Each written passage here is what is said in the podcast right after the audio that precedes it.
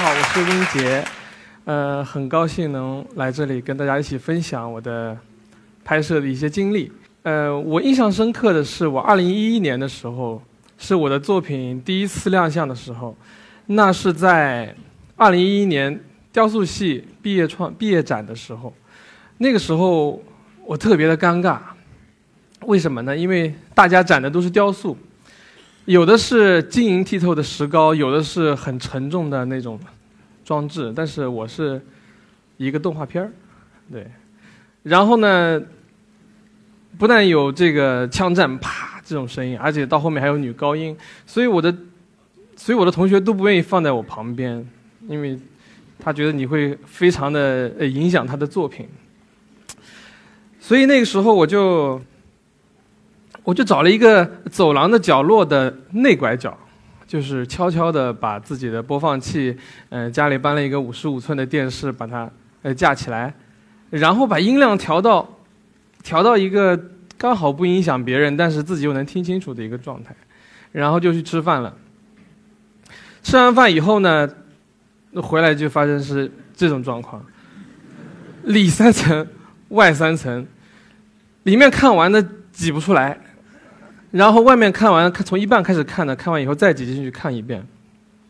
啊，那时候感觉非常的高兴，呃，也就是那个时候，别人就啊忘记了我是一个一个一个做雕塑的一个身份，他们就认为我是一个一个动画师，呃，然后这部作品《风中之塔》呢，也呃同时拿了这个中国美术学院的林风眠奖学金，中央美术学院的。曾祖少奖学金和四川美术学院的罗中立奖学金。我刚开始做动画的时候，也并不是，呃，刚开始做的，就是在雕塑系读书的时候呢，也并不算是一个非常优秀的学生。虽然我很努力，但是呢，他们觉得我的雕塑不像雕塑，就说不上来，有点怪。嗯，我老师说你这个哎有灵气，但是哎，它跟这个雕塑的普通的变形与夸张似乎嗯。又不是很像。他说：“你去做做看陶艺，因为小小的嘛，我做的只只有大概这个大拇指这么大。”于是我就跑到了陶艺系。陶艺系主要是什么呢？陶艺系主要是以器皿为主，然后以一些瓷塑的佛像为辅，啊，一些陶雕。但是他又觉得你这个又不算不像是陶艺吧？你这可能是太雕塑。太说不上来的感觉，所以就是我很难被雕塑或者陶艺归类，所以他们都，哎，你我的我的系主任，我的这个导师就跟我说，要不你去趟美国吧，去洋人那边看看，也许你能找到你的朋友。对，对，后来我就到了美国宾夕法尼亚学学院去去读书，然后读书期间呢，我就跑到西部的。呃，西部去玩迪士尼乐园啊！这时候我住在我妈妈的一个呃学妹家里头，她是在华纳，就是 Warner Brothers 那个那个公司，然后她在里面画画。然后她的隔壁呢，住呃，她隔壁的工作室也是一个叫做 Dan Crow 的一个呃一个艺术设计师。这个人呢，正好是定格动画片 Coraline，就是鬼妈妈的设计师。于是我就见到了他。对他个子好高，一米九。他看了我的作品以后就说：“Oh my God, this is animation，动画，this is stop motion animation, clay animation。”然后我才知道，回去查查查查，哦，stop motion 是逐帧动画、逐格动画，或者现在翻译叫做定格动画。然后 clay animation 呢，就是泥偶动画。但是因为现在都不用泥偶了，都不用橡皮泥了，所以我们都叫它。定格动画，于是我就啊，忽然间找到了有一种同类的感觉，我可能就可以做动画了。但是怎么做动画呢？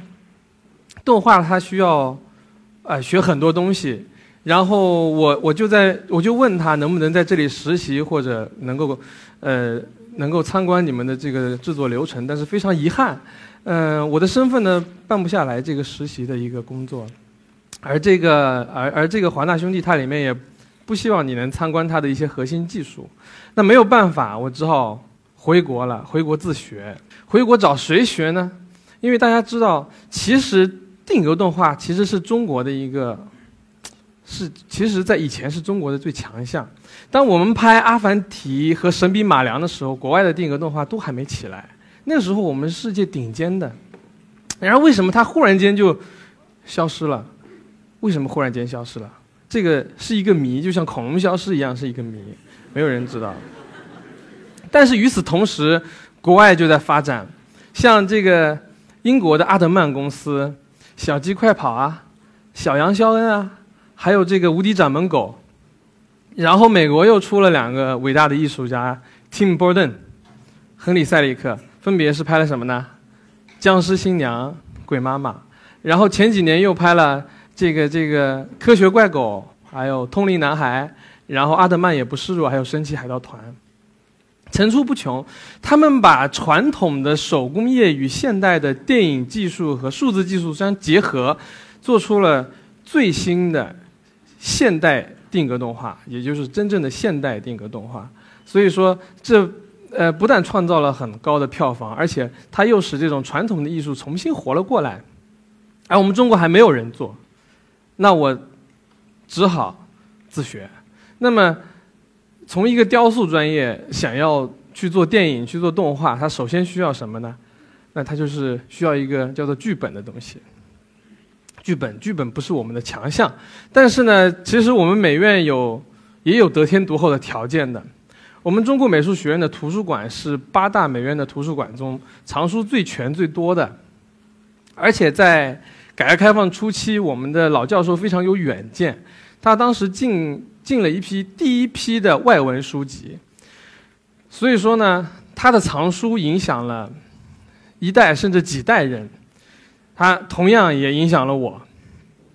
那我在。我的美院这个大图书馆里头，一共就借过十四本书。这十四本书的名字我依然历历在目，那就是“飞雪连天射白鹿，笑书神侠倚碧鸳”。对，就是一个叫做 “hero” 的一个东西，那就是。英雄，其实所有的剧本都是围绕英雄展开的。男人喜欢成为英雄，是吧？女人喜欢嫁给英雄，对，嫁给英雄。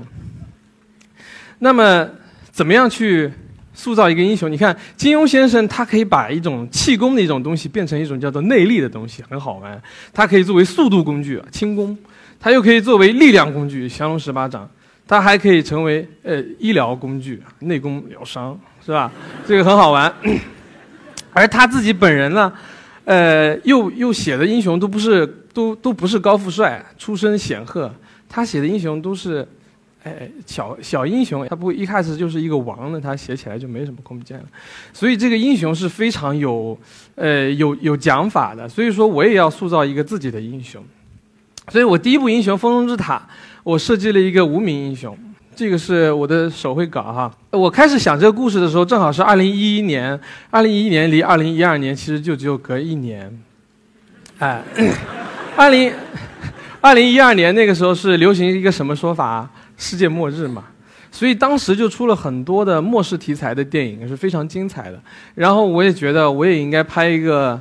呃，关于环保题材的末世题材的片子，我开始设计了，想用一种穿插的方式，在回忆中，然后在现实中的一个插叙差异的一种方法，然后让这个主人公在弹尽粮绝中死去，他的他反悔，他忏悔自己啊，核战争也好，这个呃破坏环境，所以造成了今天这一切。但是我觉得，no no no no，那不是我想要的。什么是人的精神啊？人的精神应该是。抗争到底，那是最本初的你对生存的欲望，那才是人的精神，是不是？所以说，他，所以他保卫自己的那一片小小的土地，直到自己的最后一口气，所以那才是英雄，对。然后我们在做剧本的时候，我没有写过文字剧本呀，那怎么办？但是又很。幸运就是我们这个专业画画贼强，对，就是我们我们画的比写的还快。我们可以在绘画的过程中找到我们所需要的道具，我们找到我们所需要的镜头。呃，比如说呃怪物的形象也是勾着勾着勾着就出来了。所需要的元素，时间，然后嗯年龄老的一个主角，然后还有滤水器。这个滤水器呢，后来当然经过改动会变得变成更大的。然后于是呢，整个大的气象就是高塔、老人、孤独，就是这几个关键词，所以就做出了风中之塔的这个人物形象。那林冲的这个形象，呃，为什么我要拍林冲？其实林冲这个英雄，在中国古代史上，他是一个非常有特非常特殊的身份的，他的悲剧色彩也跟其其他人也都不一样。我在做动画的过程中，我后来又发现了我自己有另外的一个天赋。这个天赋就是我凡是我看过的所有的电影，我都能记在脑海里头。它的所有的分镜、它的机位、它的颜色，有的时候甚至连台词，我喜欢的我全都会存在脑海里头。所以我拍林冲的时候，我脑海里头就想到了一个形象，那就是角斗士。角斗士一身的戎装，站在家门前的。麦田上，然后他的手轻轻抚过麦穗，然后他看见远处门由远而近，他推门发现妻子站在高高的山岗上，小孩子向他跑过来，哎呀，太美了！那就是一个，那就是一个有血有肉的英雄，他不是杀人狂，他爱他的家，一个心中有爱的英雄，攻击力是很强的，对。他不是说他就是打打杀杀，杀完回去吃饭。他其实是有一种有一个家的一个信念，他要保卫他，他要捍卫他。所以说他的特别猛，打起来。所以说林冲他也应该是一个这样的一个英雄。所以我选择从梦境中入入戏，然后看到家门，他推开，看到自己的妻子坐在床上，然后醒过来发现自己遭受伏击。他躲过伏击以后，与这个陆谦的军团展开一场暗斗，然后冲出去，展开明斗，然后最后单挑，最后打回庙里。当时我们就想，呃，写到陆谦要死的时候，让他这个怎么死法？是被一掌拍死，还是被风吹死，还是就是吹走了嘛？像这种美国大片里头就卷走了，还是怎么怎么想了想了很很多种方法，最后选择了让他，哎。自自有种自作自受这种感觉，所以说啪一刀砍在这个柱子上一拉，然后那个大梁断了，把他给压死了。对，这样的话他有几点好处，就是呃他是一个坏人，这样会显得特别狼狈。然后第二点呢，就是不能让林冲总是双手沾满鲜血，因为毕竟是自幼相识嘛。对，所以说这个死法我我们自己团队也非常满意，也去。就是很好玩，我们几个团队就每天在聊这个怎么做怎么做，最后也能都能做合理。其实最后结果并不重要，我觉得这种中间的讨论，其实做动画的其实是最好玩的一个东西。所以我们最后这个剧本就就就做成了。有了剧本以后，我们需要什么呢？就是一个骨架。什么是骨与肉？骨与肉就是定格动画，它需要有一个。一个一个一个能够承载所有剧本、所有所有动作的一个一个身体，他的身体，呃，我们可以看看以前的阿凡提的身体，就是铝丝的，然后外面缠点棉花，然后再包一层布。所以我们比如说，我们看神笔马良，一个小男孩在墙上画了一个小马，然后那个小马一会儿不浮现出来了，然后仔细看，它就是其实就是一根大头钉。摁在摁在那个墙上，然后他只会做这种简单关节的运动，跑步起来也是这种跑，这种跑。他他不会。那我们现在要做的片子，它不但要有肩关节的运动，它还要有盆胯之间的运动，它还要有手腕的运动，它还要有头啊，甚至还有呼吸的运动。所以说，旧的这种身体材料已经已经不能用了。所以说，我们去研究了鬼妈妈的，研究了。这个这个僵尸新娘的骨架，但是它非常昂贵。有个老外过来做过讲座，他说需要六位数的钱来做一个骨架，那就是十几万美金。对，为什么呢？因为它的球状关节耐耐磨度比较弱，它会松掉。松掉以后它要修，所以所以在这个鬼妈妈的团队里头有专门一个部门叫做人偶医院，他们专门洗脏掉的衣服，专门修坏掉的人偶。嗯，所以说要这么贵，但是我们哪来的这么多钱呢？所以我们要生产出一种啊，既有强韧、强韧的这种耐久度，然后它的动作又必须精准，然后它必须非常便宜才可以。对，所以说我就设计了这个模具。这种翻模翻翻模方式是我们雕塑系的一个方式，先做一个玻璃钢的模型，然后把它做成一个空心的一个硅胶模，然后呢，他们说我像爱迪生，我就开始寻找做材料的骨架这种材料之旅。最早我就找了铝丝，因为铝丝你把它一根根放在那边，它其实就会慢慢慢慢慢慢慢慢慢下来，因为铝丝它的延展性太活跃了。那同样，铅丝跟锡丝简直就是这么短一根，它都会慢慢慢慢慢慢往下，那就是它撑不住。那为什么不用钢丝呢？钢丝你把它掰到头顶，它自己会回来这么多，对，那你你多累啊，而且你就不够精准了嘛。所以说最后我用了一种材料叫做漆包线，漆包线的材料呢，就是就是电机马达里头那种那种铜丝，它主要成分是铜。然后它可以非常精准的，你掰到哪儿它就是哪儿，而且我做出的的骨架，呃，一万帧照片才会坏，而且坏的永远是胯关节，所以说怎么办呢？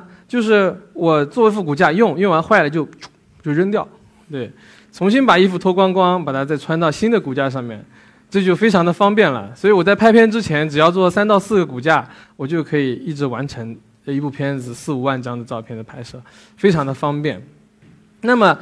身体又是什么呢？身体的需要一种软质的一种填充物。这里有个段子，我跟大家分享一下。以前我们学校来了一个专家，他是定格动画的专家，我那时候很好奇。他给我了一瓶呃材料 A B 料，他说这个是我们专门为定格动画肌肉填充物研研制出来的这种材料。这两种材料混合以后发泡，它就会变成啊一个很柔软的一种性质。我用了以后确实挺好用的。嗯，三百块钱一瓶，然后我就买。买完以后我说还有卖吗？不好意思，我们当时就生产了三千瓶。哎呀，没有啦，那怎么办呢？但是大家知道我的雕塑专业叫做什么？材料与空间。我怎么可能就是因为这个去放弃去寻找呢？我把整个淘宝所有带发泡资料、字这个搜索关键词的所有的材料全部都试过来，包括连衣服的那种染料。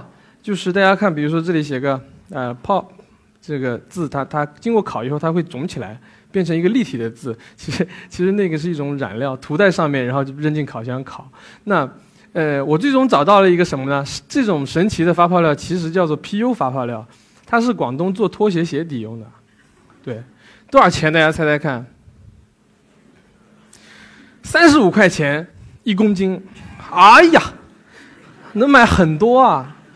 所以说成本就下来了，然后这个就是开模之后，然后把中间这个呃中间这个灰色的叫做母膜，你把这个母体给拿掉，然后你这个膜坏了，然后你再把中间这个灰的可以翻无数个这个硅胶膜，把把那个骨架塞到这个里面，然后填上这个发泡料，然后一盖一下就完成了。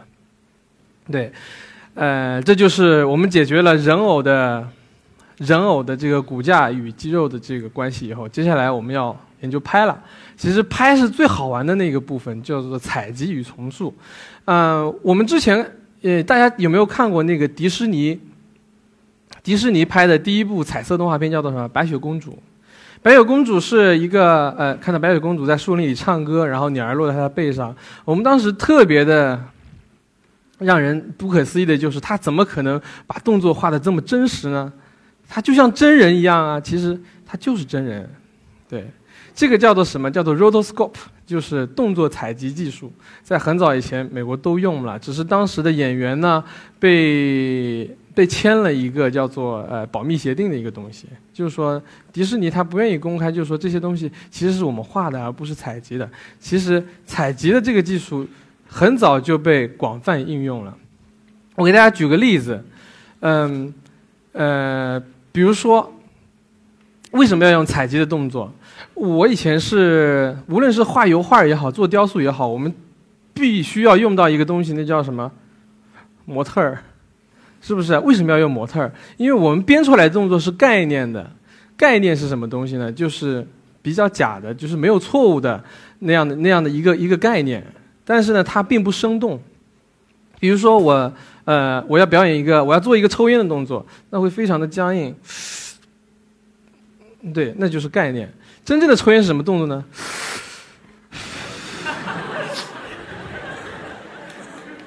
对。哎，这种细节你怎么能想得到啊？他这个手的细节，你鼻子你鼻子弄一下，眼睛眨一下，然后人又有点抖，这种细节那就是他是属于演员的表演性的，所以我们必须用采集，然后呢在采集的基础上重塑它。也就是我们在演武打动作的时候，我们的速度是这样子，因为我们我们都不会武打，到时候把不小心把人打伤了也不好。但是如果要加快，我就在中间减几帧，让他这里只有三帧，这样一拳就过去就很快了。如果因为它慢，我就在这里加一二三四五六七八九十，加就是加个几十帧，那它就速度就是慢了。所以说，通过采集来捕捉生动的动作，然后再通过这个重塑来调整它的速度，那就是你就可以基本上驾驭动画了。但是拍到后期，我们有时候已经不需要采集了，因为很已经很熟练了。对，但是我还是非常鼓励大家采集，而且我们去认真的去表演。我们可以看一下，这个很好玩，这个是吃饭动的一个采集。我的嘴型完全是根据它来的。对。这个很好玩，对，还有更好玩的，这个是我后来剪掉了，但是我们在做片头时候用的一个跑步的一个动作。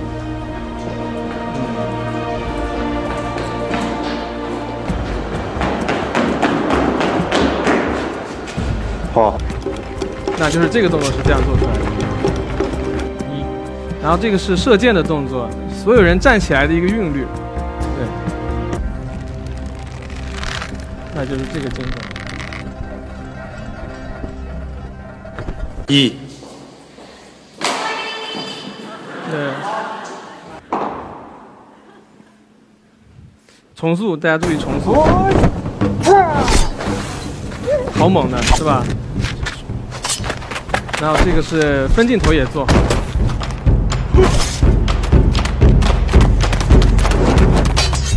其实我那两个学生有点营养不良，很瘦，但是他们做采集动作还是可以的。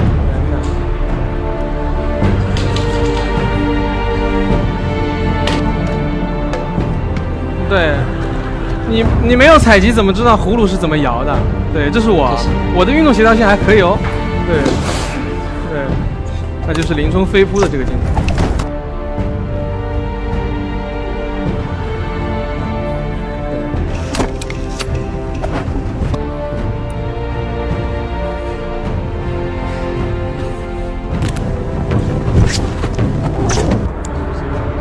还有这个镜头也是。我非常骄傲的一个镜头，那就是呼吸。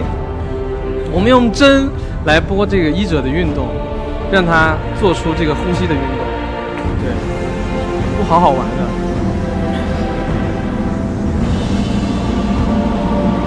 开始。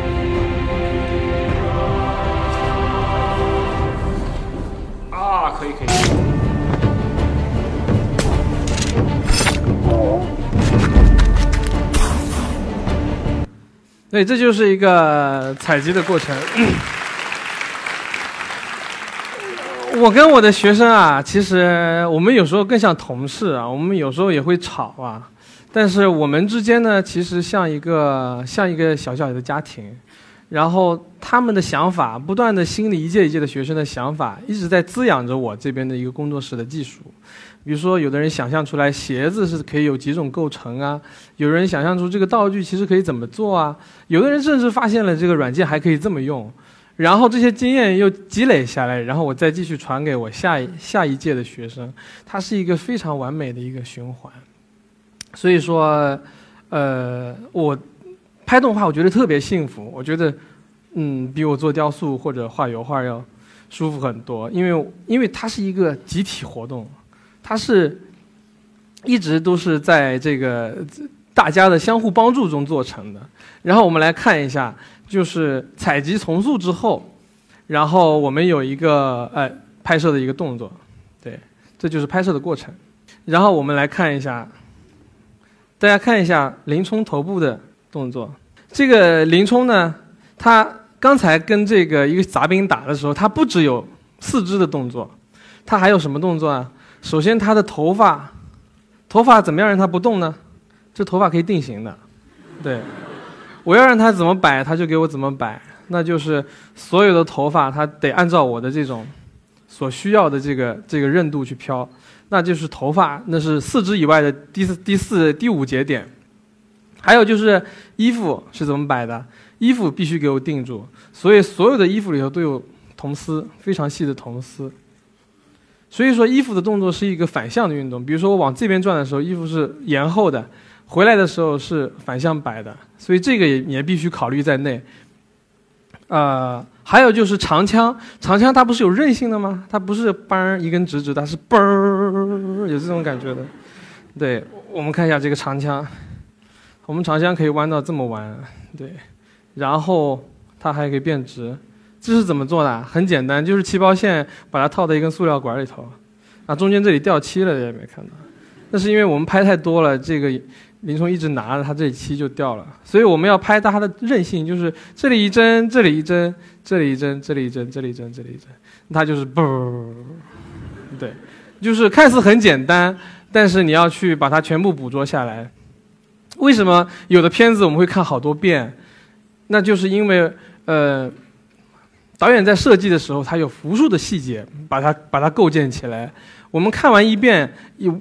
依然无法呃全部的捕捉所有的细节，所以我们会通过看第二遍、看第三遍，去把这些信息给聚合在一起。所以说，我觉得动画它绝对是一个是一个细节的一个一个集合体。呃，对，然后我的我的这个动作与重塑，就是采集与重塑这块就讲到这边。然后那个呃，主办方希望我用这个一首歌来。终结我这次的这个讲演，我们这行也是歌都得自己唱，对。就是我我我我今天状态不是特别好啊，因为我感冒很厉害，但是我反正拼尽全力唱一首这个尽量不走音的。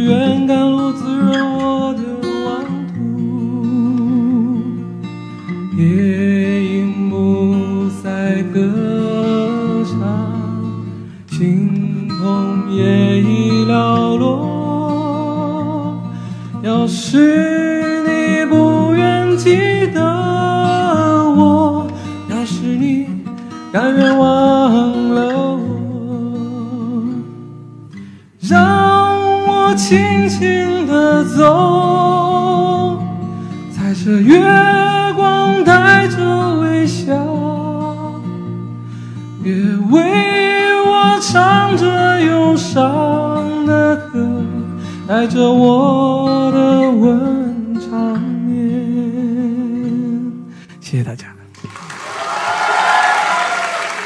嗓子嗓子到极限了。刚才这个主主办方，我我这个故事其实是是圈里的一个故事，呃，但是主办方希望我讲一下，我也跟大家一起分享分享一下，因为我们八零后，八零后总是想向呃七零后或者向我们的父辈证明一些什么。在在在座的都是九零后，有八零后的举手让我看看。哇，八零后这么多，八零后呢？呃，我当时在美院有个小段子，就是呃，我我小时候那时候四岁的时候刚到美院。五岁四五岁这个样子，然后我爸那个时候他的代表作《黄雨伞》被登上了报纸，然后那个时候我就在中国美院拿着这个报纸在街上跑，我就说：“大家看，你们知道我父亲温旦县吗？你们看过今天的报纸了吗？你们知道黄雨伞吗？”然后这个就被美院都传开了。哎呀，老翁他儿子这么崇拜他老爸，然后事隔变迁，现在几十年过去了。呃，二十年过去了哈，呃，我爸拿着手机微信，你们看过《风雪山神庙》吗？对，对，这是我儿子，呃，呃，衷心的祝愿大家追求自己的梦想，呃，证明自己，谢谢大家。